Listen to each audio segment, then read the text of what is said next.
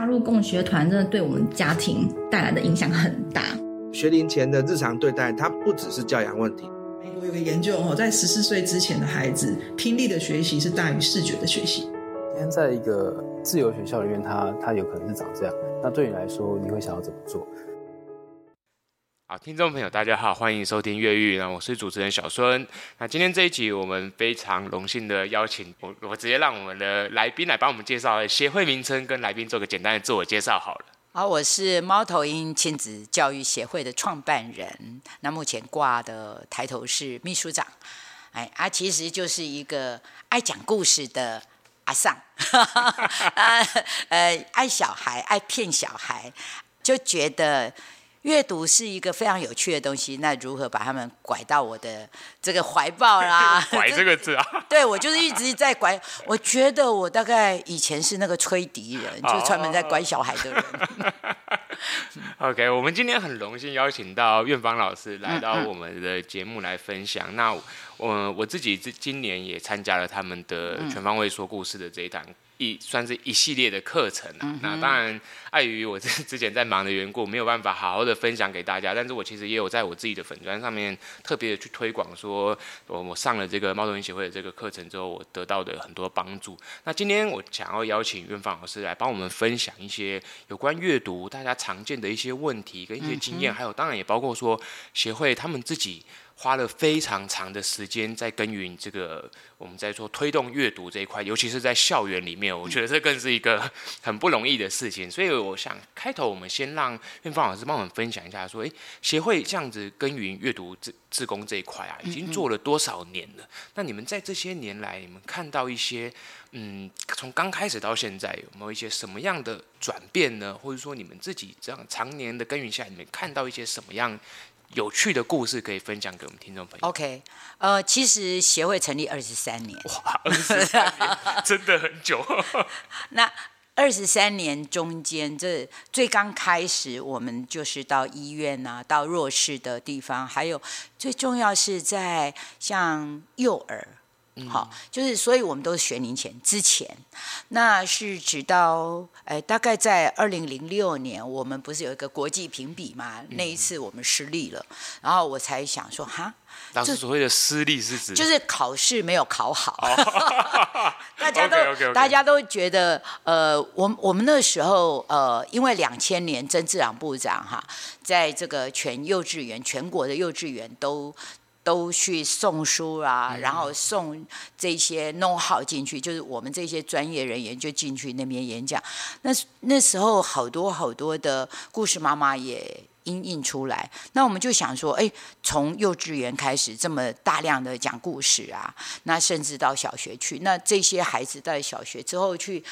考试，你看经经过六年嘛，那你应该嗯怎样都要拿个。有没有有没有一个很明显的进步之类的？哎，对对对，哎，不是进步，因为第一次，就起码能够让人家觉得很亮眼的成绩哈。呃，结果并不 OK，就是排的后面一点点，我们就想。这这怎么是怎么一回事？原因是什么？呃，那时候就有专家出来讲话了。完完完蛋了！你知道，我们每次考试考不好，就有人出来赶快说 哪里出错哈。就他说，因为那个题目的文字太多了。嗯。好，我们的孩子不适应这样的考试。来，我们来教小朋友考试。我的天哪，我这是什么什么策略？哦。哎、呃，那那时候就有很多教小孩怎么去考这个 purse 的这个。这个试的方式，那我那时候倒是有想到，对孩子不适应读这么多的文字，因为你看 picture books 图画书，夯不啷当，哎，一千字就觉得很多了。那如果下面的都要上面读很多，完下面字少一点，两三百字就结束了。大部分都在看图嘛，所以孩子不适应。所以我那时候才觉得，嗯，那我们就开始转学易册，就进到小学。而且我进到小学之后，就是直接。拿着文字书，从桥梁书开始到呃呃少年小说，一直沿沿着一直上去。嗯，嘿，对。那所以我们真正进小学是在呃大概零八年，因为零六年发现这件事，我要培训自工嘛，哈、嗯。然后零八年 ready 好之后就进到小学去。所以零八之前其实算是以零六之前算是以亲子这一块，就是绘本这些为主，讲、嗯、故事、讲绘本、讲绘本为主。对，那就教很多大人怎么讲绘本给小孩听。嗯、后面才因为小学的这个问题，才开始更多的转到文字里面这。是是是，那我那时候知道，其实台湾有非常多的非营利机构都在推绘本的阅读，像小大、嗯、林正美老师，那做的很好啊。我就想说，那绘本就有人做了，那我就来做后端吧。对。对，需要帮忙的部分，就更需要有人跳下去做。对，那那我我在推阅读的过程当中哦，我有想到一个，就是哎，要让孩子听得很有，就是让孩子觉得，因为一般的小朋友是不喜欢文字书的，因为看到文字就头痛。嗯。所以为了把他们拐进来，所以我们就为他们朗读。让他们叫做躺着听都没事儿，不不需要用眼睛看。对啊，可是其实这是一个诡计嘛，就是拐拐小孩，就是你让他听到他着迷了，他就会忍不住去拿书来读。嗯，因为他会自己更想要往下。对对对，所以这样子的一个历程，让我们觉得，嗯，真的让他们发现了，哎，原来文字里面藏着好多有趣的故事。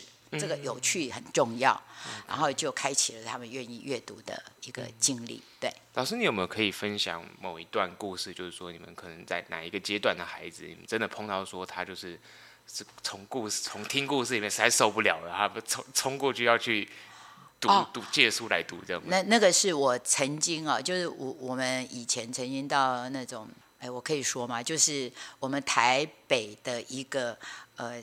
它虽然是一个一个很很精华的地方，在木栅，嗯，OK，可是你知道吗？那很很吊诡哦。这一条街，在街的这一边是一瓶是好好贵好贵的天价的那种高级住宅，OK，就在小小的一个小街道对面，嗯，却是哎社会住宅，就是，嗯，呃一。一堆没有办法买买房子，而且很贫穷的，他在领社会救救救助金的。那我们社会局有帮他们盖一些房子，小小间的，然后给他们住，真的很小，一堆人就塞在里面。嗯，所以小孩子的生活品质应该也不好。然后爸爸妈妈都在领社社会救助金。那我们那时候。他们有拜托我们去读书给他们听，那我记得我是接星期六的，那我就让我的志工去，嗯，结果那个真的是很可怕，因为小孩子的年龄层拉得太远了，啊、然后那个时间下午两三点，嗯、他们本来是在街街上游荡的，嗯、好都 hold 到这里边来，哎，谁能管他？叫他坐好，他一定要跑啊！嗯、就我们那些志工真的是被被。被逼疯，被打败了，就来跟我说。那那时候他们就说：“老师，我们没有办法了。”我说：“好好，那我去。”我印象很深刻。我那一天就带着呃呃，那时候还在远流出版社，嗯，那本书叫做《吸墨鬼来了》。它是分成四册，嗯、那。我老师，你这个印象非常深刻，哎，居然到现在都还可以记得。当然是啊，这这这本书是我救起来了，嗯、因为那时候在远流已经绝版了。然后后来我去找出版社小天下，后来就是我去游说，我觉得我可以当说客，嗯、就到处拐骗人啦、啊。好，好，那那一天呢，我就拿着那一本《吸墨鬼》就念给那里的孩子听，所有的孩子就被我被被这个故事给给。给吸住了，然后呢，有一个感觉就是老大，他感觉个高高，应该大概五六年级了，然后就很大尾的在后面，这样甩来甩去，走来走去，不怀好意。对。那我呢，我也不鸟他，我就很，我是卯足了劲啊，认真的为把这个书里面角色一个一个念到火起来。他到后来就没办法走路了，他就停在一个地方就。就傻傻的就听，就定被我定住了，被迷住了。然后好，我那一本书那那一个 chapter 就是他一小本书念完之后，哇，所有小朋友都好喜欢哦。然后我就跟他们说，好啦，今天啊，婆婆念的这一本哈、哦，哎，他还有续集。那我这本书就在你们的楼上，他们楼上有个阅览室，哦、就在楼上借的，借得到。其他还有三本都在楼上，你们都可以上去借。哇！一群小朋友就啪就全部跑掉了，就跑去借书啊。那个小孩，你知道吗？如果他是一个呃行为比较不 OK 的小孩，嗯、很多他的功课也很不 OK。是。那功课很不 OK，他的识字力也很有问题。对。结果那一天，他就走到我面前，有点不好意思说：“婆婆，我可以借你手上的书吗？”为什么？你知道为什么吗？对啊。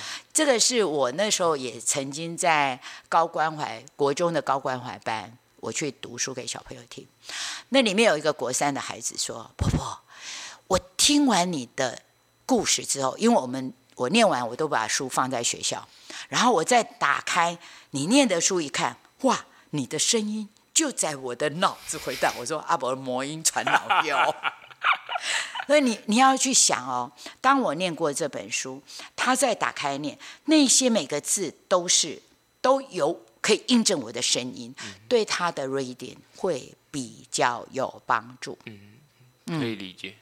对这件事情，我后来在一本书叫做《织女力帝》，力量的力、嗯、啊，帝是草字头那个帝王的帝，草字头。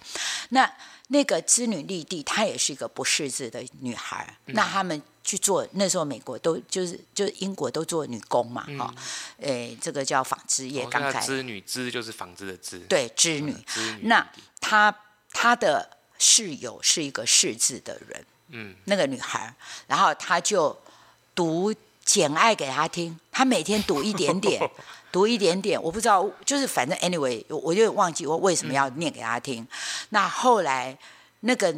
那个女主角有钱的时候，她就去买这本书来，然后她就她不识字，她就记得那个人的声音，她每天拿拿一页，她抄去抄一页，然后夹在他的，因为他不可能叫他再念一遍，他就夹在他的织布机上面。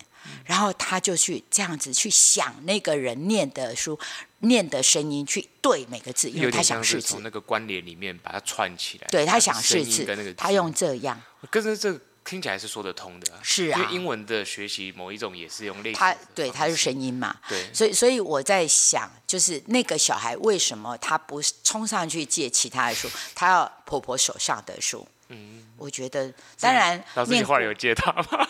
我我当然就借他，我说来你就借，然后去楼上登记，因为那本书是我跟楼上借下来，嗯，我就说你那拿去。哇，这个是一个很不简单的一件事情哎，因为我改，我相信像这样类型的孩子，他平常一定几乎没有在看，不会再做阅读看任何东西。对，你光是要把他从别的地方拉进阅读，嗯，我觉得那个是最困难的第一步。哎，这个其实是我经常喜欢挑战。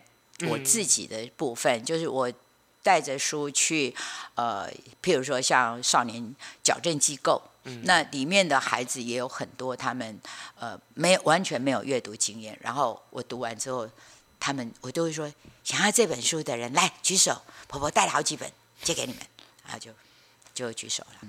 然后我就觉得很得意。现在协会还有在在进那些少年关护机构，还在少年关护所，有一个礼拜有三天，有三个志工都进去。啊，他们好伟大哦！真的，因为我我自己也有朋友在类似少少管所的地方服务，我觉得那边的情况，大概房间一般家庭是没办法想象，里面的孩子他们需要的帮助，跟他们已经在身上留下了很多的创伤跟伤痛，真的。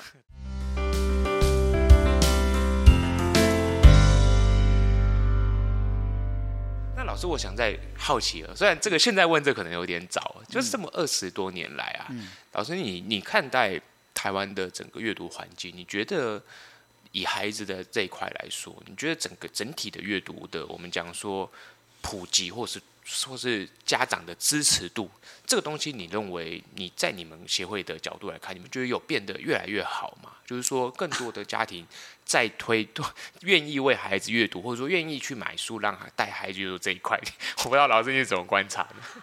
应该是说，父母关切的比较重要的是在孩子的学业上，嗯、哦，就是在功课成绩上。对，还有呃，就是如果今天我们打出来说，这个阅读可以。帮助孩子他的他的什么什么什么提升他的什么表现更好，他们可能会题目的那个能力变得对对对对对，就是数学理解力啊，什么国文解题啊，就是 anyway 都跟分数成成绩相关的话，他们会关切。我说的是关切，但是呃，基本上整个台湾的阅读的普及跟呃，就是这件事情其实是一直在一直在消消减，而且甚至快要，我觉得快要灭亡那种感觉。嗯、那这里面呃，我自己呀，我我这么说好了，我我年纪都已经快要七十，所以我跟一堆我这个长辈的人在一起鬼混。嗯，我身边没有一个人爱看书，这这就就最简单嘛，有点残酷啊，这个回答。对啊，他们都当了阿公阿妈。那我目前我出了两种书，一种是绘本，就是阿公阿妈你可以买书送给你的孙女、嗯、孙子嘛，对不对？那另外一一种是哎大人看的书，那你阿公阿妈你也可以看，或者你也可以买给你的子女看。没有，你知道他们跟我好到不得了，常常会。买吃的给我啊，买什么给我啊？但是没有一个人跟我说：“哎，院芳，你那个书我要来订。”嗯，不会。对，那我有时候看到一本好好看的书，我常常看到好书，我就忍不住去跟我的朋友分享，他们听一听就嗯嗯嗯，哦这样。所以这个问题很严重，就是因为大人，你知道我这一辈的人。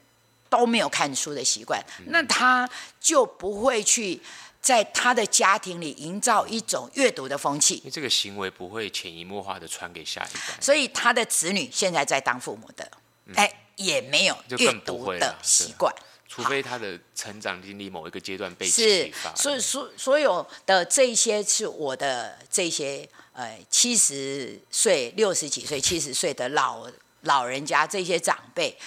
他们也是只在意他的子女考上什么学校啊，然后哎怎样怎样，就是他们不管他们脑子里现在他的情感上，不管是对亲情、对生命教育，什么都不管，有没有遇到什么问题，需不需要给他一个阅读上的 support？没有，他们没有，他们是哎哦。林家今晚得都为你上班哦，薪水多少？哦，好厉害哦！啊，你的女婿现在怎样？哦，天啊，大家都 以前是注意的是分数，现在注意的是是成就啊！哎，就是社会、哎、社会成就，社会成就就是口袋的 money 是多少？所以我觉得这这非常的可惜。其实人生啊，如果我我我也有时候会看到有一些人，你口袋有非常多的钱，可是。你却因为不知道怎么去面对你的生命、面对你的家庭，而变得很不快乐。嗯，啊，这个不快乐是是骨牌的哦，全部都一起不快乐，嗯、可怜啊，很可惜。我个人是觉得，哎，其实快乐这件事情是需要学习的。嗯，没错。嗨，那如果我们读了很多的书。那那些书，像我，我这两天就在读一本一本书，那那个作者很年轻，可是我觉得，天啊，你讲的真是至理名言，你。你解破了我好多好多的想法，我就赶快跟他贴啊，然后赶快抄啊。对，就是人生就是这样，你不断可以跟他人学习，而要跟他人学习，怎么他人学习？你要学习他的脑子在想什么，他的 heart 是怎么去看待这个人生？这唯独从阅读。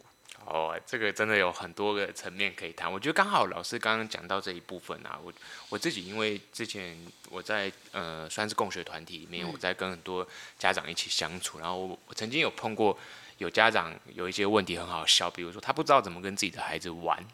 哦，对，然后那我觉得同样也可以带到，就是我们也碰过有家长，就是他真的说我不知道要怎么陪。孩子阅读，嗯，或者是说，嗯嗯，但我觉得像这一类型的家长，其实他已经有一个动念了嘛，他想，对，对，可是他不知道怎么办。对，对，那我觉得今天也是一个很好的机会，希望说，哎，院方老师有没有来分享说，你们怎么去？过去我相信你们应该也有碰过类似的，嗯、因为相信那个你们的绘本班跟说故事班，很多人应该都有类似这样子的朋友会来这边上课。嗯、那我不知道说您怎么看待说，像这样子他自己本身是有一些困难，说，哎，他不知道怎么开始，或者是。甚至说，诶，假设他真的是有一些阅读的阅读的障碍的话，嗯、那你会怎么推荐？说他们大概可以用什么样的方式去让这个齿轮开始转动？诶，我可以分享我一个志工的故事。是这个人呢，呃，就是就是台大毕业的，然后他毕业之后他是财经的，所以就到处在演讲啊，在教人家怎么赚钱啊。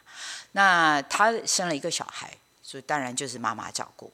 那他就是到处去去哪里到处去演讲，常常一出差就好几天没有回来。就是他儿子大概在不知道几岁的时候，啊，有一天他回来了。然后那一天，他就从他妈妈家，平常住完妈妈家，然后从他妈妈家带回来，就是妈妈回来，当然今天就回娘家去嘛，啊，跟妈妈睡。结果到了晚上快要睡觉的时候，他儿子跟他说：“妈，我要回家了。”他说：“你现在就在家啊？”“没有，我要回阿妈家。”他认为阿妈家才是他的家。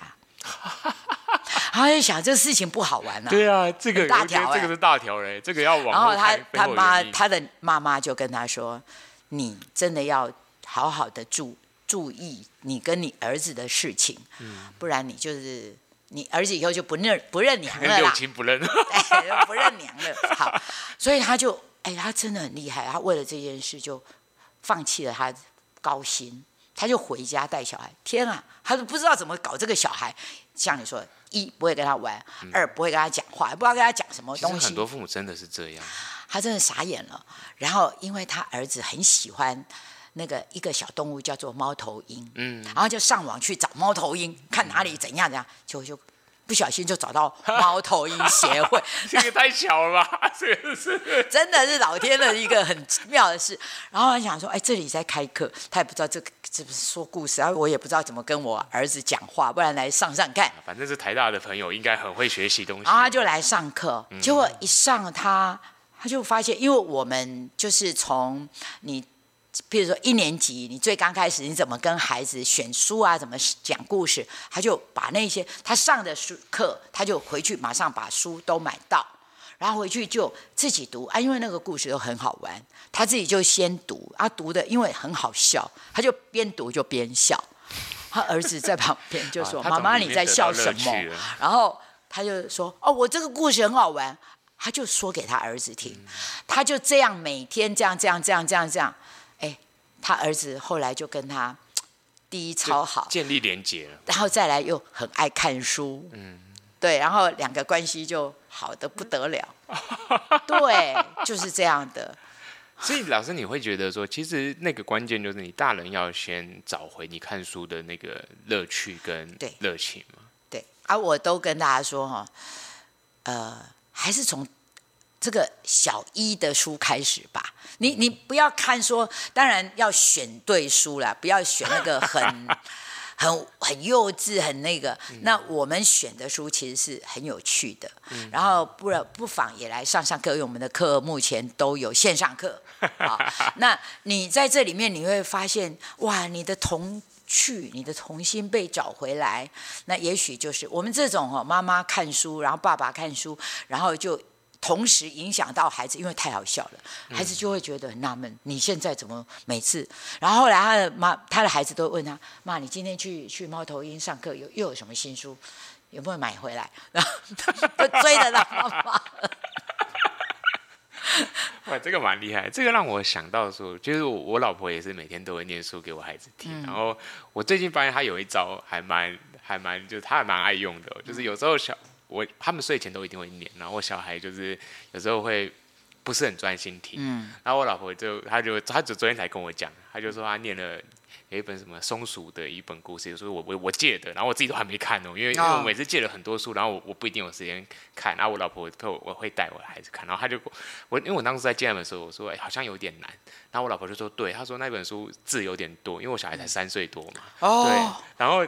我老婆后来就开始念，然后我小孩就兴致缺缺，因为可能就故事有点长，对，有点超过他的。然后很好笑，我老婆就说她也觉得不太适合，可是她就想说，她就踹看看，踹踹，然后。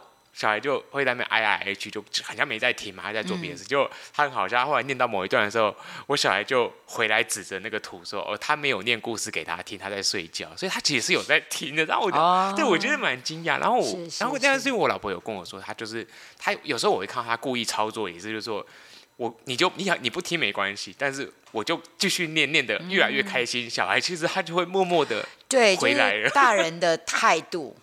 让你觉得产生好奇，啊，所以大人是不是？我我我常常在想哈，就是要念书给孩子听，大人是不是喜欢这个故事很重要。嗯、然后刚刚主持人在谈到一个，就是我比较不会去选一本会让孩子兴趣缺缺的，嗯，因为我我其实是。因为在整个大环境哦，看书这件事是很很很很弱的，很容易被其他东西被，被分走了。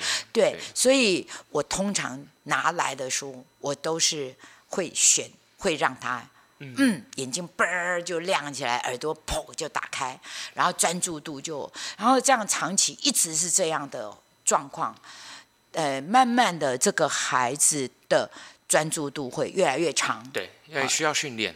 对，所以训练都是要从他有兴趣的东西开始。那当然，你也可以慢慢，像我的孙子现在五岁多嘛，我我都已经在念那个上一万字的 的桥梁书，代表他的阅读量已经够大了。他会很喜欢，但是我都会念一念，我就说你还想听吗？嗯、如果不想听，OK，我们就就停就 give up。对，对就是我会一直去 recheck 你。你跟他，小孩你还在这里吗？对对对，对啊，你不在，我们可以换，我们可以换别的书，是这样。嗯，嗯其实我那时候借那本松鼠书，我是想要自己看。对，对 所以其实是爸爸的爱。对，就最好笑的是，我通常也是跟老师讲一句，我当然会借个，我对我每次都借十几本，因为我都蛮贪心的，就是说，哎，就真的好看的。然后我觉得确实在挑书这块，我们等一下也会分享给听众朋友，就说，哎，协会怎么去，嗯、呃，给一些挑书的建议。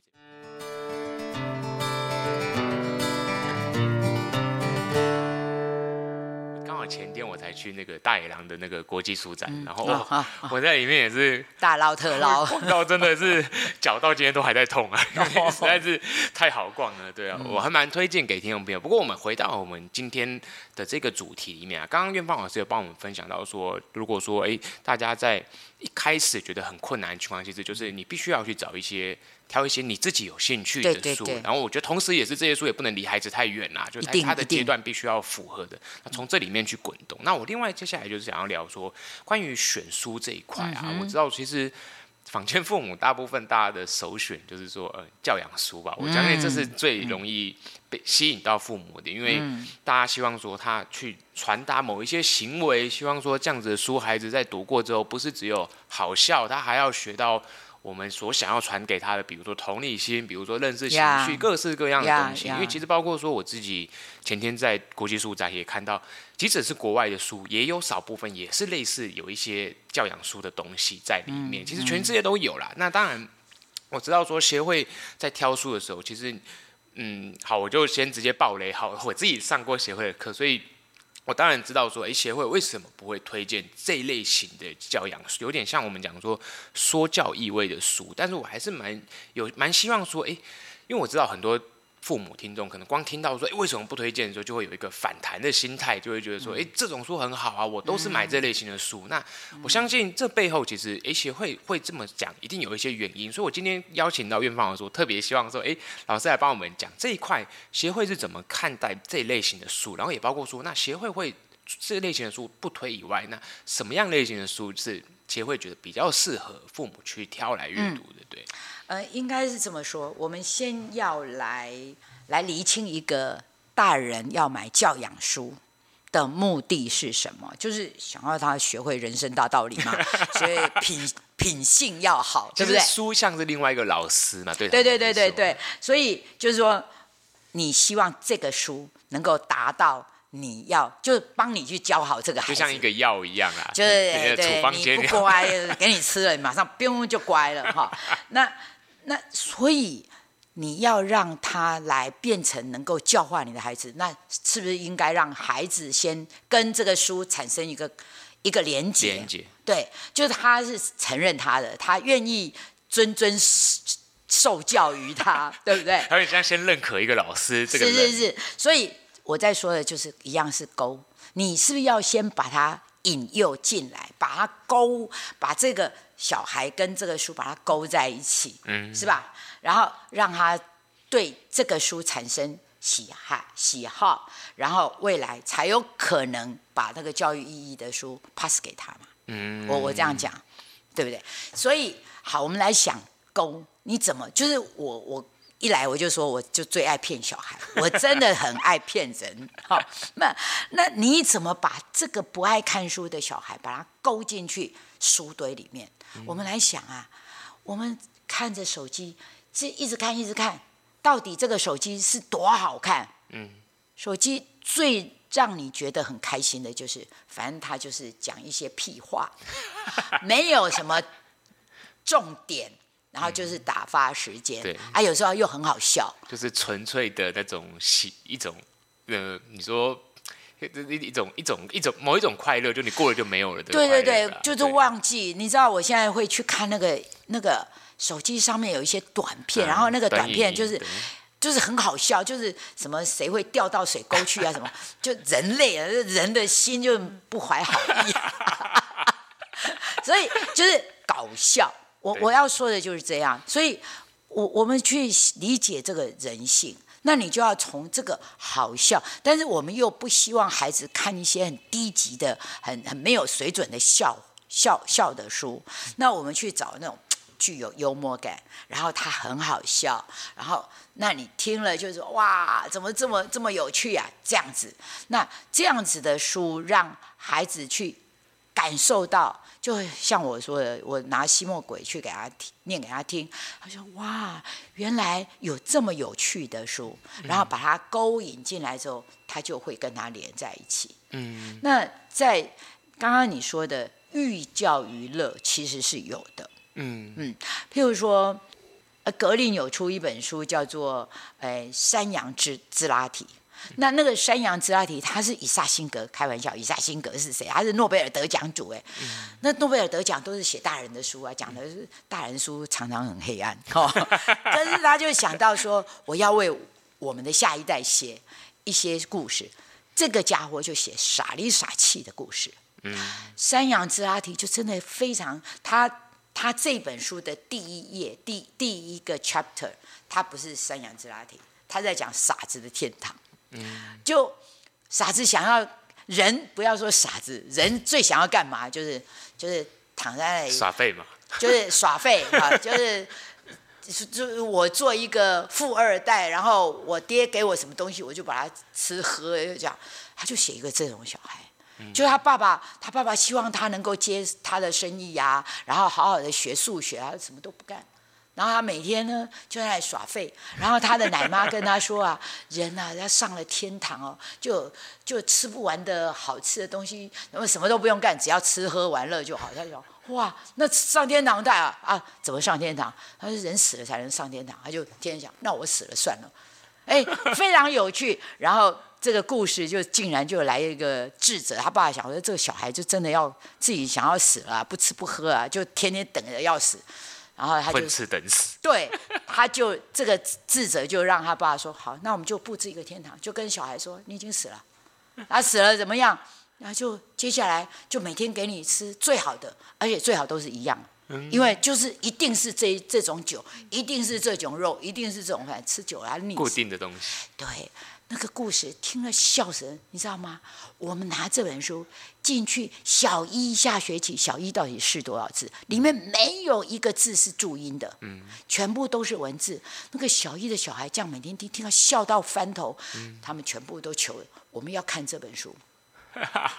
老师，你光是直接在在节目上分享这个内容，就已经连我都很想看了。就然后然后最妙的是，我们这一群。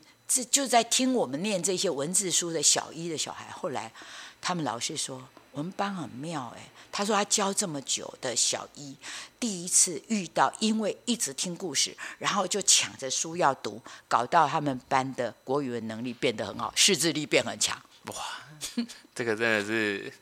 是伴随的好处啊，真的。对啊，这不是他主要的目的，可是却达成了一个非常好的边际效应，就是提升了这个整体。对，对啊，就是爸爸妈妈不就你偷偷想的，就是小孩，你赶快给我第一名嘛。好，那你你要投资他第一名，不是去请很多的什么家教，你只要你每天为他念书，我跟你讲，不要念很久，念很久嘴巴很酸，你要念十分到十五分就够了。那你要计时量，你就跟他说啊，今天到此，明天再来。哎，你一定要不要给他念到满啊？就满而溢就不好了，你就是 不满嘛，肚子都没有吃饱嘛，就天天 expect，哎呦，你你什么时阵会过个两次我天，他就很期待你，对不对？啊，这就很好了。那每天念十分钟，每天念十分钟，第一达到的，我告诉你，绝对不是你孩子的这个阅读力多强，而是你们父子或母子关系变很好。我们少年矫正机构的小孩，嗯、最严重的，不管他是来自于流氓的儿子或教授的儿子，这些都来过。我告诉你，但他们有一个共同点，就是亲子关系不 OK，他缺乏爱啊，疏离。对，那你不要你的儿子未来跑进去那里，最简单的一个方式就是，你就每天念个书给他听，你们的心灵就在那里交汇，他完全知道你爱他。哎，不要跟我讲，我儿子不会进去。我们少管所、少辅院的孩子，没有一个父母说我儿子一定，我早料到他会来。他们说，妈妈不可怜，那来都被人家骗，哎，都被坏孩子哎什么带坏的。到底谁在带谁呀？每个人都被坏孩子带，搞得歹朋友，大家拢搞得歹朋友，啊，下场是迄个、迄个、迄个歹朋友。所以，就是你只要跟你的。孩子关系一直维持很好就 OK，那也不要告诉我说我儿子已经长大了，怎么可能愿意听？就有可能，你看我都去念给国三的小朋友听啊，他不是说婆婆声音是魔音传脑吗？哦，这个是很好的分享。我想我也我也有一个分享给老师，就是说像我我有我朋友他们在带实验教育机构，然后其实现在很多人会认为说好像。实验教育这一块，大家对阅读比较重视，或者说比会比传统学校做的更好。其实未必哦，就是在很多学校里面，我们发现说，实验教育的孩子依然也有很多是完全识字也差，然后阅读也差。然后我朋友之前他在国中，他就分享给我说，他早上带孩子就是念书给他们听，然后国中国一的孩子哦，超级喜欢，超级认真，真的。然后我那时候听到的时候，我非常惊讶，因为我的第一个反应是说，他们已经这么大了，他不会觉得。有人念给他听，有点有点害羞，或者说，但是我后来，当然我转一个念，我我不知道老师怎么看待这个，我我觉得是不是因为他们就缺乏那一段的过去有有可能说父母父母父子，可能说他的父母念给他听的那一那种那个那个过去他是缺乏的，然后他他在他的成长里面，他也没有跟书连接到关系，所以即使到了那个阶段，他们依然能够。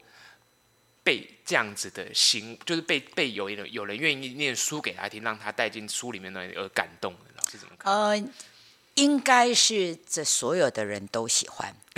你知道我年轻的时候有那种广，就是我们都在听广播。哎，现在这个 Pocket 不是吗？就很多人都很爱听。说书很多听。对，其实人对于这样子听人家念什么东西或讲什么东西是喜欢的，轻松愉快。对，就是就是。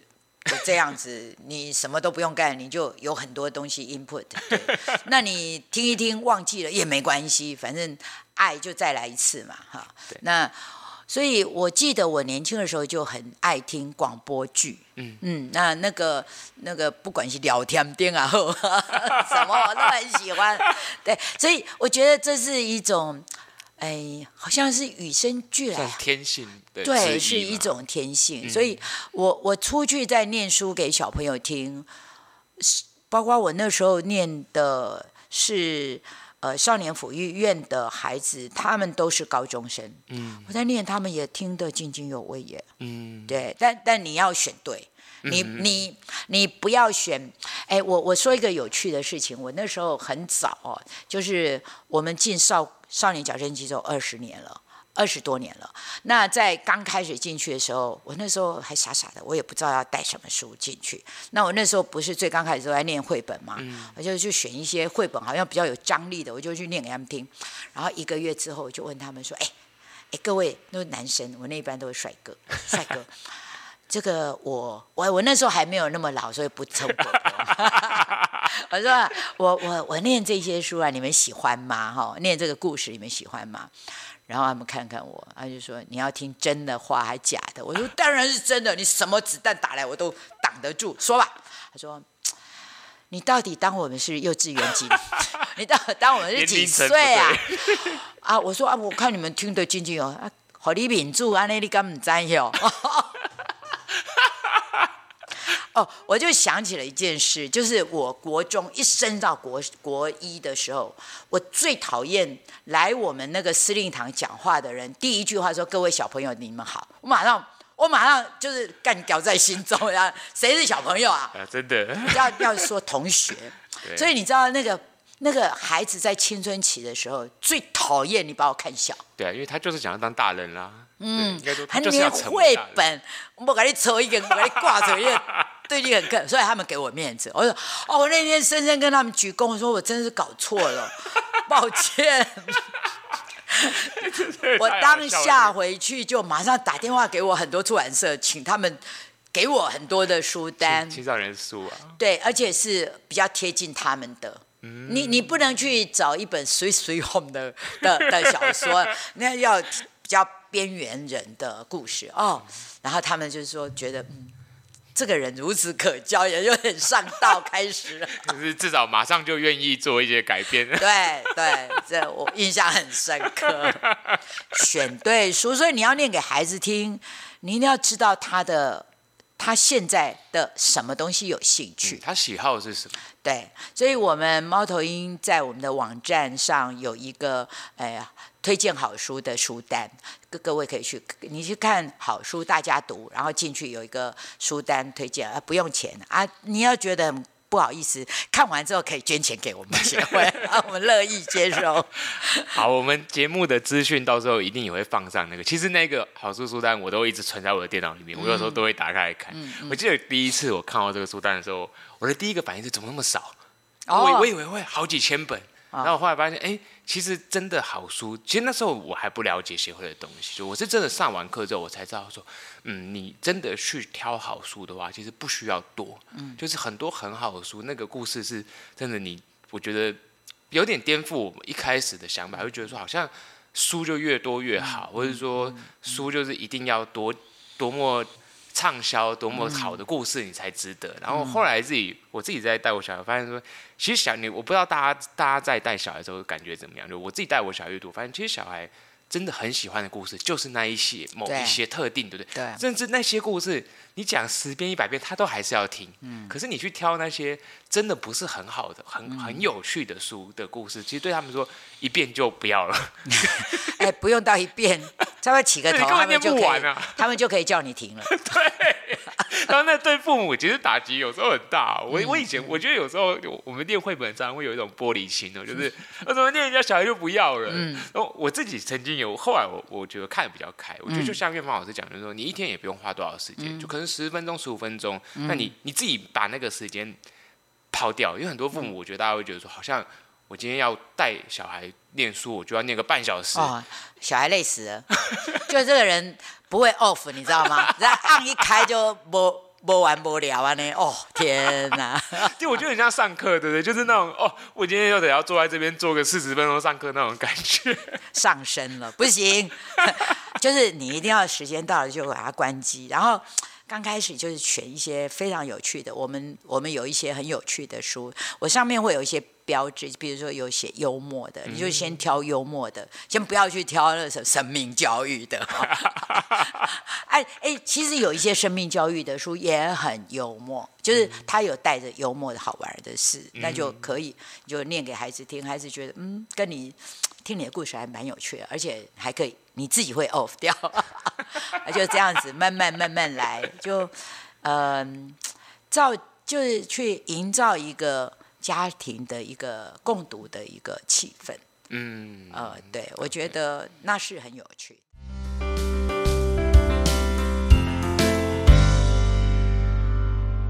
那今天我还其实。本来还有另外一个很有趣的题目，我想要就插在这边来听听看院方老师的想法。嗯、因为我自己最近在我们实验教育这个圈子，其实大家会在探讨很多 AI 时代啊，这个现在的科技非常的发达。那、嗯、我们也看到说，有一些教养派，他们就是比较不会去限制孩子使用三 C 产品或者说手机。所以我们也看到说，目前房间里面很多孩子从幼小的时代，嗯嗯、其实我讲一个故事好，就我以前去 Costco 的时候。我就看过那种才一岁多的小孩，就是还不会走嘛，啊，他的父母就让他坐在那个娃娃车，就是对那个推车的上面，然后就是转，然后他就架那个平板还有那个支夹架在上面，夹在上面，然后他的小孩就乖乖的要命。就我我甚至开玩笑说，我在旁边看觉得有点像瘫痪，然后就有点像废人一样，就是那只小孩就眼睛盯着平板都不会动了。然后我我觉得那是嗯一个蛮有趣的社会现况。不过我我自己作为主持人，我也没有做任何批评，因为我觉得。现在这个时代，大家都会去选择自己的育儿方式。那我蛮好奇说，呃，我最近刚好听到一些身边的一些朋友，是他们真的觉得说，他们在探讨这个问题。其实我觉得他们大大家也不是绝对的主观。那他他探讨的问题，我就简单的讲，他们觉得说，是不是？在这个新时代的影音的这个强袭，我们说把把颠覆了过去过往资讯传递的一个媒介，因为等于说人类过去一两千年来，文字算是我们主要留存所有资讯保存的一个最基本的方式，所以包括说讲故事这样子的能力的的这个内容，其实过去都是用文字保留下来。那当然，像现在 Podcast 里面有些人用，就像老师讲，有些人用说的说给人家听，用声音，对，然后也有些人是用 YouTube 用影音的方式去传达，对，那嗯。呃我先说我个人立场好了，我是不去，我是不，我是不太推崇这件事情，因为我认为，包括说，其实我上过协会的课，我有听过老师你们分享这一段，那我是蛮认同。那我今天希望说，老师能不能帮我们去分享说，您从阅读里面去看待说，文字跟影音的这种传递，他们之间的差距跟对孩子造成可能的影响，说您从你的观点来看，您会怎么去看待目前这样子的一个？有点像新时代的一个资讯传递的主流媒介，慢慢正在转变中。这个问题，OK，就是其实呃，最近呐，哈，这个呃，我我在看亲子天下，他们有公布一些资讯出来，嗯，呃，就是呃。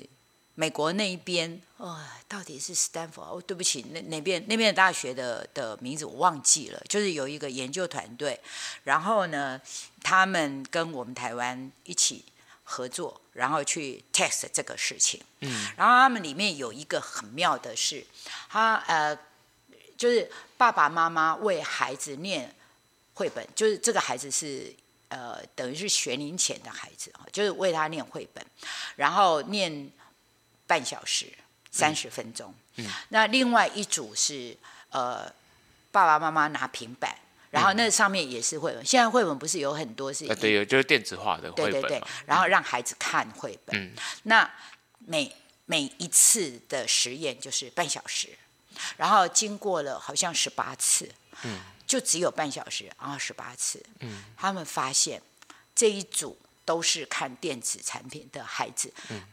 他们的他们现在都要去看脑脑变的发展，看那个脑部的神经变化嘛，而就发现他们的那个整个有倾向于过动儿的状态。嗯，而爸爸妈妈念的没有，完全就是跟一般就是之前还没有受这个刺都是很好，而且更好，嗯，专注度更好，嗯，这是一个。嗯，然后我。后来又再看，在欧洲，欧洲先进国家是直接，因为我们我们好像六岁以前说不要看超过三十分钟嘛，好像是这样。嗯、我们的政府在宣导，嗯、他们是直接禁止所有的六岁以前禁止看三 C，因为他们非常确定。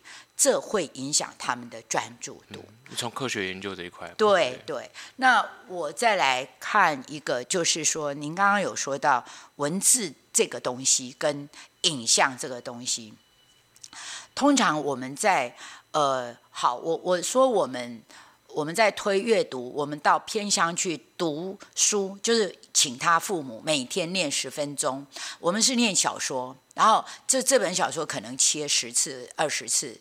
哦，这样子，那每天十分钟念给这个孩子听，然后我们在实施是实施一年级到六年级全部都读这一本小说。那当然，哎，这是本人的功力，能够 选到一本小说让一年级听得懂，六年级不会觉得很幼稚。OK，那我去问这个一年级的小孩，我问他哦，我第一第一个问题问他，哎，小朋友，你。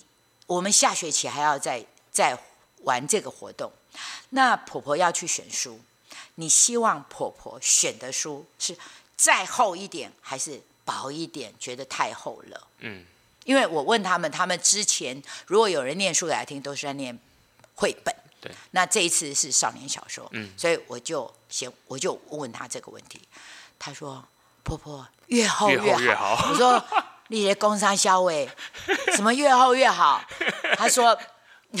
他说：“这这样很厚，你不觉得很累？”他第一个就又不是我在看，反正他只要听就好。对，然后我说：“哦，好，不是你看，是你们家大人或者是老师念给你听的。”然后为还有什么原因？他说：“我在听故事的时候，我觉得好像在看电影，就是每一个文字念。”听过去就有很多很多的画面在我的脑子里面在演出来，想象中的那个画面。所以你知道吗？这是小朋友自己就会有 picture 出来，而这个 picture 是来自于这个孩子的生命经验。所以 A 小孩的生命经验跟 B 小孩不一样，完全不同。所以 A 演的戏跟 B 可能不一样。那我觉得这真是太美好了。然后他们会对话，因为他们都在听同一本书，所以他们在对话，他们。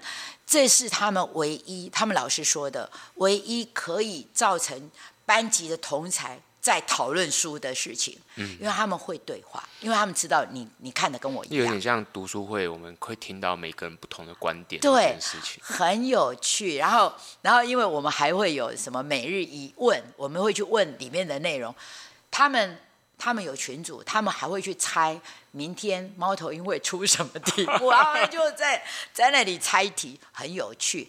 所以我我我要说的是，就是文字书，它所我我们看啊、哦，那个文字书或者是图画书，它的那个画面，图画书是画面是一段一段的，它又不是那个影片嘛，是，所以它从。第一段到第二段，小朋友自己要去 pick up 那个两段中间的 miss 掉的东西。嗯，那文字书它是用文字去刻画，那里面它要它营造出来的画面是什么？它必须要用文字去让你有想象堆叠出来那个想象力。那读者的话，所以我在说，对于孩子的脑神经元。他在看书的时候，他脑神经元很忙哎，他要一直去想象，一直去 pick up，一直去堆叠。可是我如果在看影片，嗯，那我就是就几个人啊呢踩一下，我脑子都不用转，我就是看他，他我是被动收收。收音收影的人，你告诉我什么，我就看看看看看看看，就这样就好了。嗯，所以那个以脑神经元的训练来说，是差很多，那个落差太大。我真真心觉得，就是你都不用担心你的孩子太晚接受电脑的这个东西，pick up 很快，他本来就是这个数位时代的。对，你的孩子会跟不上，不会。嗯，倒是。你让他慢一点，他可以累积很多他跟这个世界的连接，他可以去触摸，他可以去闻，他可以去看，然后他可以去想，而这一些都在这个电子化的世界找不到的。嗯，那所以我常常会觉得，尽量让孩子去跟他的真实的人生接触。他未来进入虚拟的时候，他才能够有更多的背景资料，嗯，可以让他运用。好，我我觉得非常感谢元芳老师的分享。我我自己有一个故事可以分享给听众朋友，嗯、就是说我的小孩，我想有一些认识我的朋友知道我的小孩家我是没有给他们用手机的，嗯、然后我家里我为了我小孩，我已经三年没有看电视了，对，嗯嗯、就是因为。嗯我我就分享给大家实际的案例，包括说老师刚刚讲的，我觉得有一点有一些是连结的，就是说我在我的小孩大概快要一岁的时候开始，我曾经有给他看一段时间那个 Netflix 的卡通，就儿童卡通，嗯嗯、对，有车车的卡通，有小孩最爱，然后也有佩佩猪啊，有些时候想说放英文的给他学，有也可以学也可以看嘛，可是我后来发现说。小孩对这个影音的东西的那个沉迷，跟他被破坏学习的，对，非常非常快。就是说，当他们接触了这东西之后，你再去看，你再去给他别的东西接触，你会发现那个吸引力拉不回来。对。然后每一个孩子当然不一样。那我那时候看见说，哎，我的小孩在我们开始让他看电视，即使没有很长的时间的时候，每天就可能有一两个小时不到这样的时候，当然对孩子的。整个性情影响非常非常大。就是本来我小孩一段是一个比较稳定，然后那段时间我们发现说，天哪，怎么变得这么的情绪化，然后各种东西都有破坏到。然后那时候其实。我没有下定决心要做，就是要把这些东西移除掉。可是我后来刚好碰到我之前学校的老师的校长，他有跟我分享说，他的小孩是更夸张，他们到国中都没有电视，他们家。Oh, 他他养了两，他有两个小孩，嗯、对，他就跟我分享他的故事。嗯、然后他，因为他也是站在就是他们做教学经验二十几年、三十几年，在公立学校看到的情况，然后我才觉得说，这东西是有影，是有很强烈的影响。所以我认为，对很多听众朋友来说，大家一定会去。提出各自的辩证，比如说我家的孩子怎么样，他家的孩子就不会这样。那我常常在看待这个问题的时候，我觉得像刚刚院方老师讲一个很重要的是一个，嗯，从神经科学，就从我们讲的科学实验里面，到底因为其实大家如果要去查这一块的资料，现在已经不少了，就包括说对美国他们都在做这块研究，然后包括说呃，像前几天我在放办的活动，他们在。那个美国跟中国还有自己有一个共共同研究，他们有一个新的名字叫做那个 TikTok brain，就是抖音脑。嗯、他说现在就是你常看抖音的人，他们已经做出一个研究光谱，发现说常看这种抖音短影片的人，他们的脑长得越来越像啊。对，所以都是就是刚就是老师你刚刚讲那个，就是说你在受到同样东西刺激的时候，你的脑开始。缺乏很多的运作的时候，他们变得越来越同质化，所以他们就发现说，这种抖音脑的那个形成，它有点像就是接近那个人的脑已经越来越萎缩了。然后没有抖音脑的人，他的神经元的刺激就很很蓬勃，他就会持续的在思考。所以，呃，科学正在不断的去验证说，我们自己的科技时代到底带给我们做了什么样的伤害？对，什么样的伤害感？因为有些人一直认为说，嗯、呃，我就不要说有些人一直认为，就是说有些人的验证是说，你可能要几百年后，你才能去回来看现在这个时代的现象是错误还是正确。嗯、可是我觉得现在科技走的这么快的好处是，不需要那么久，快对我随时都可以验去做，也只是说研究需要时间，所以大家可能有一些人是等不到那个时间。可是我相信你在关注这件事情的话，我自己认为，嗯，大家可以好好的去咀嚼一下，说，哎，今天院方老师分享内容，因为我自己认为。他对孩子学习影响是很大的，所以，所以我我不是很赞同那种就是所谓自然放养，你就让他手机就去用，然后影影音就去看，那你都没有任何的去关注说这个事情有没有造成一些呃负面的问题，嗯，对，所以这个是我个人的浅见啦。嗯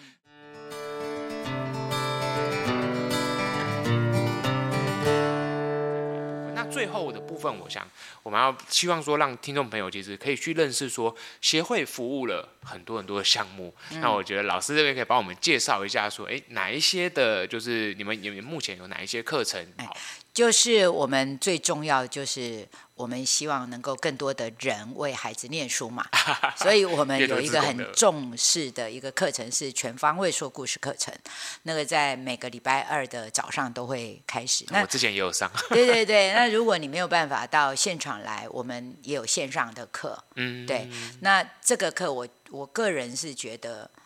蛮蛮蛮实用的啦 老师这样讲太客气了，我觉得是超级超级受用的啊，真的、哦、真的，我自己上网我就我我就我就推给我身边的朋友啊，我说、嗯、我真的没有想到说，哎。前面几堂课都没有，好像没有太进入状况。可是当我来现场一听到那个史、oh. 史婷老师跟苑芳老师哇，你们在念那个故事的时候，我真的马上就觉得哇，这个太有趣。对 对对，所以我们线上客人还要再加加把劲儿。没有，我觉得可能刚好也是那进度啦，就是说刚好就是哎，可能刚好就过了几堂课，有更多更多在念故事的桥段给学员听的时候，嗯、我就觉得哇，那个整个渲染力 非常的。嗯厉害。还有我们有一个课是我我我我是读儿童与家庭研究所，但是因为我的论文的关系，所以我就跨到心理所去。那我的老板就是丁新祥教授，我觉得。我都怀疑这个人到底有没有在睡觉啊？他是不是一天到晚都在看书？我他是我见过，因为我在呃学界业界都有接触很多很厉害的人，可是我觉得这个人是对阅读是超级超级爱，而且他看的是古今中外，哈，就是什么都看，那又全部融会贯通。那透过，因为他自己本身是心理系的教授嘛，所以透过一个心理系的这样子一个。View 这个视角去去讨论这种。我觉得我那时候我天天跟他在一起，我都觉得 太就太 太享受了，所以我就把他拐到我们协会来。真的啊。就把他拐进来这里上课，所以呃，你不用到呃大学啊、欸、或研究所。太幸运了，对啊，对，你可以在外面的资源里面听到听到他的课，真的是很棒。是下半年有开吗？呃，他一他已经被我拐在这里拐拐很久了。OK。他我我我我真心觉得我哎，后来去读研究所，我最幸运的事情是。我在他还没有退休的时候，我就是修到他的课，嗯，然后他又是我的老板，他帮助我很多，对，哎，他是我非常 promote 的一个老师，那当然，呃，史田老师他自己是在纽约大学读这个幼儿教育的，嗯、所以他在学龄前这一块他也很厉害。嗯、那他在我们协会有开一个幼幼的为幼幼说唱英文的这个、哦、这个课程，我也觉得很不错。嗯，嗯，早期呃他的小孩很小的时候，他来我们这里。上这个课，那个根本谁都插不进来，你一定要等到有人退出，你才进得来。一位难求啊！真的是一位难求啊，因为他也很注重 quality，他也不会说一堆人在这里，嗯、所以这个。那我们当然还有另外一个是所谓的文学探索的。嗯、那我们这个另外一个，那个在星期四的课，我要说我为什么在星期四会开各种文学的阅读的一个探索，因为我觉得，呃，我还是想要让大人能够，呃，除了在儿童的这些书里外以外，他能够在涉略更多、更多、更多视角的书籍，嗯、那呃，去品味各种文字跟你的冲击，这是我长期在阅读里面得到的，所以我就试图把这个星期四开放给很多我们协会去邀请各个不同的专家、各种不同的老师来跟大家谈。跟阅读相关的事，我觉得这都是很棒。自己的协会自己很很厚脸皮的说，我们开的课，但是我是真的觉得我们开的课，基本上我个人都觉得很棒。好，谢谢院方老师的介绍。然后我自己其实我每个月也有一个读书会，是跟我朋友一起组的。对，我们有我们实验教育的一些伙伴，我们有大概五六个人，然后我们每个月都挑一本书。对，我觉得也是。真的蛮推荐给大家，就是成人的学习里面，我觉得我我自己这几年最享受的是阅读。哎，对，因为我觉得它相对 不像我自己也是打球的人，他不像运动那么容易受伤。阅读没有 不太有受伤的问题嘛，只有你能不能够静下心去进到文字里面。然后包括刚刚院芳老师讲的这个心理学这一块，其实是我认为踏进阅读很重要的一个。一门学问啊，我自己非常喜欢心理学。我我开始走教育这条路，就是因为我从教育心理学切入，去发现说，从心理角度，你可以看到完完全全事物背后那个真实、更更深层的东西去影响。对，所以我蛮推荐大家，就是嗯，心理学的书是很有趣。然后，就是，如果你在成人的故事里面，如果你你辅佐，你把心理学也放进去，你就会看见说，哇，天哪，每一个故事都有。太多太多的 东西可以探讨，有很多作者，也许你以前都没有想过的视角。就现在其实有蛮多心理学家，他们有在出一些去解说以前的那些经典童话故事，他们他们背后含有的一些这些层面嘛。是是。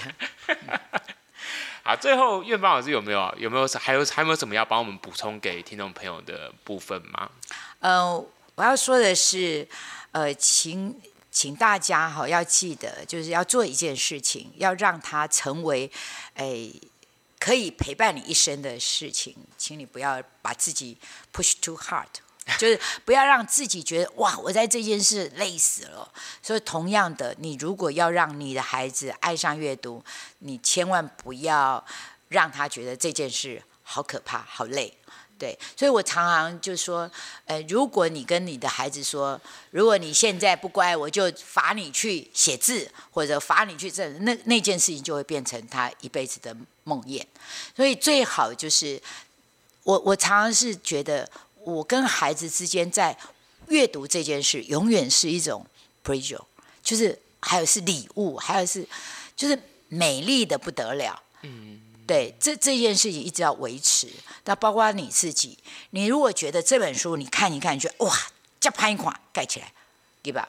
你就去换一本，让你觉得哇，怎么这么好看的书呀？对，哎，我可以推荐一下我最近在看的嘛？可以可以啊。就我最近就其实这本书是我在网络上看我的志工他们在读《以母之名》。以母之名。对，他是那个小说吗？还是他其实是自我传记，就是不是传记，就是好像好像就是在写自传的自述类型的，有有点自自传。他是那个那个作者是叫做佛，突突然就忘了他的名字，他是。脱口秀的很厉害的一个脱口秀的主持这的一个一个一个人就对了。那他是他的爸爸是瑞士人，然后他的妈妈是黑人，所以是混血儿。然后他非常爱跟大家讨论所谓种族歧视这个议题。那这个议题也是我非常喜欢的。我年轻的时候我非常爱看。犹太人的故事，嗯，那因为他在很多很多，当然现在犹太人啊，好像变成一个迫害者，但他在早期啊，不管在二战啊、一战啊，他们都是受害者。那这就是你在看人类是怎么去去摧残，怎么去去去去去迫害。另外一个种族这件事情，我觉得是很值得我们看的，因为我们一个不小心，呃，我们也许呃成为一个掌权者，嗯。啊，爸爸妈妈也是掌权者啊，老师也是掌权者啊，呃，成为一个呃有权势的，不管是你的市长或者。阶级阶级里面你站在主管，你你很容易成为掌权者，然后你很容易你就会去拿你的那一只手去。去伤害别人，那我在看这些书的时候，我都会不断的去提醒自己，因为我我我是不是也在做这个事？那所以我是从以前我就很爱看这个。那这这这个作者这本书，我觉得超好看的，真的。当然他很幽默，最重要的他就是幽默极了，从头你就是一直在笑。他把他的悲惨人生写得太好笑了，嗯，对，就是类似一种自我调侃的方式，但是确实也传达出很多。他有说一个，就是他的母亲教会他，因为他们一直在被迫害，他们一直在遇到一些很不好的事情，就是他在遇到一些不好的事情，这些事情他会记取哦，我在做什么事情会得到这个 lesson，然后他就避免这个 lesson，但是那个痛苦他把它 give up 掉，他把它。放掉，他不会去记那个痛，他会记那个 lesson。嗯，我就是，你就不会觉得你的人生怎么这么悲悲惨。嗯，我我觉得这是一个非常厉害、非常正向的一本一一个。我说我我也在学这个事，而从这个年轻人我看到，嗯，对，我们不要把很多事情放在我怎么这么倒霉啊，我怎么这么怎样，而是哦，我在这件事好，我学会了，哦，我就往前走，嗯，那很快乐。好，谢谢院方老师的推荐哦。我自己最近在看那个《人类大历史》，哦，对，这本我觉得也是很精彩。然后里面也有讲到一部分，我觉得是很有趣，就是院方老师刚刚讲说，人会去迫害自己的同类这件事情。其实你以生物学角度，人类是唯一一个物种会自己去屠杀自己真的自己的同胞这件事情。对，就在大自然的基因里面，基本上生物其实会不会去残，基本上它会避免去残害自己同族这件事情，因为大家都是一个。要传承你的 DNA 的血脉嘛？对，然后可是人类是一个很有趣的，他会透过故事，透过人类的意识去制造出自己群族群里面的这个，就是这种迫害去杀戮。分化，对，分化。我我这一组我去厌，哎，去憎恨你这一组，然后两组一直就是在 fight 哦。然后人类大历史里面谈的很有趣，就是说这种分化，其实人这个可以透过故事。完完全全去改变你对一件事情的看法跟印象的人，嗯、所以我觉得这个也是刚好回扣到我们今天谈了很多的故事内容。然后《人类大历史》这本书讲的就是说，他觉得过往人类创造的很多故事是该重新再去让大家接受一个新的故事，是对，就是那些故事造成的仇恨，你造成的社会问题，造成的很多历史的这些脉络，现在是时候是让人类重新去思考思考一个，啊、你们需要一个新的故事，这个故事应该是要让人们可以去共好共存，啊，对，而不是说像为以前过去。有他的时代脉络，各种各种。一直在战争，一直在战争是怎么样啊？对对对，就推荐这本《人类大历史》给大家。嗯、那今天很开心，赶快去订来看，我马上。我今天还有带来。哦，真的吗？对，因为我因为我看到一半，那是我们这个月读书会讨论的书，所以我本来以为会是很无聊的书，因为我是历史系毕业的，嗯、所以我想说，你叫我在看历史的书，我怎么受得了？够了。就发现哇，他完全是以不同的角度去告诉你说。历史到底可以是，可以完完全全就是人类自己创造的故事。那为什么这个时代人要创造什么样的故事？我觉得也是回扣我们今天跟大家讲。所以我觉得对小孩来说，哇，我们挑一个好的故事，嗯，精彩的故事，真的很有趣的故事给他。我相信是我们今天大家这这一集我们谈的很多的内容。那谢谢院方老师来到节目，那谢谢你。好，听众朋友，我们就下一集再见喽，嗯，拜拜，拜拜。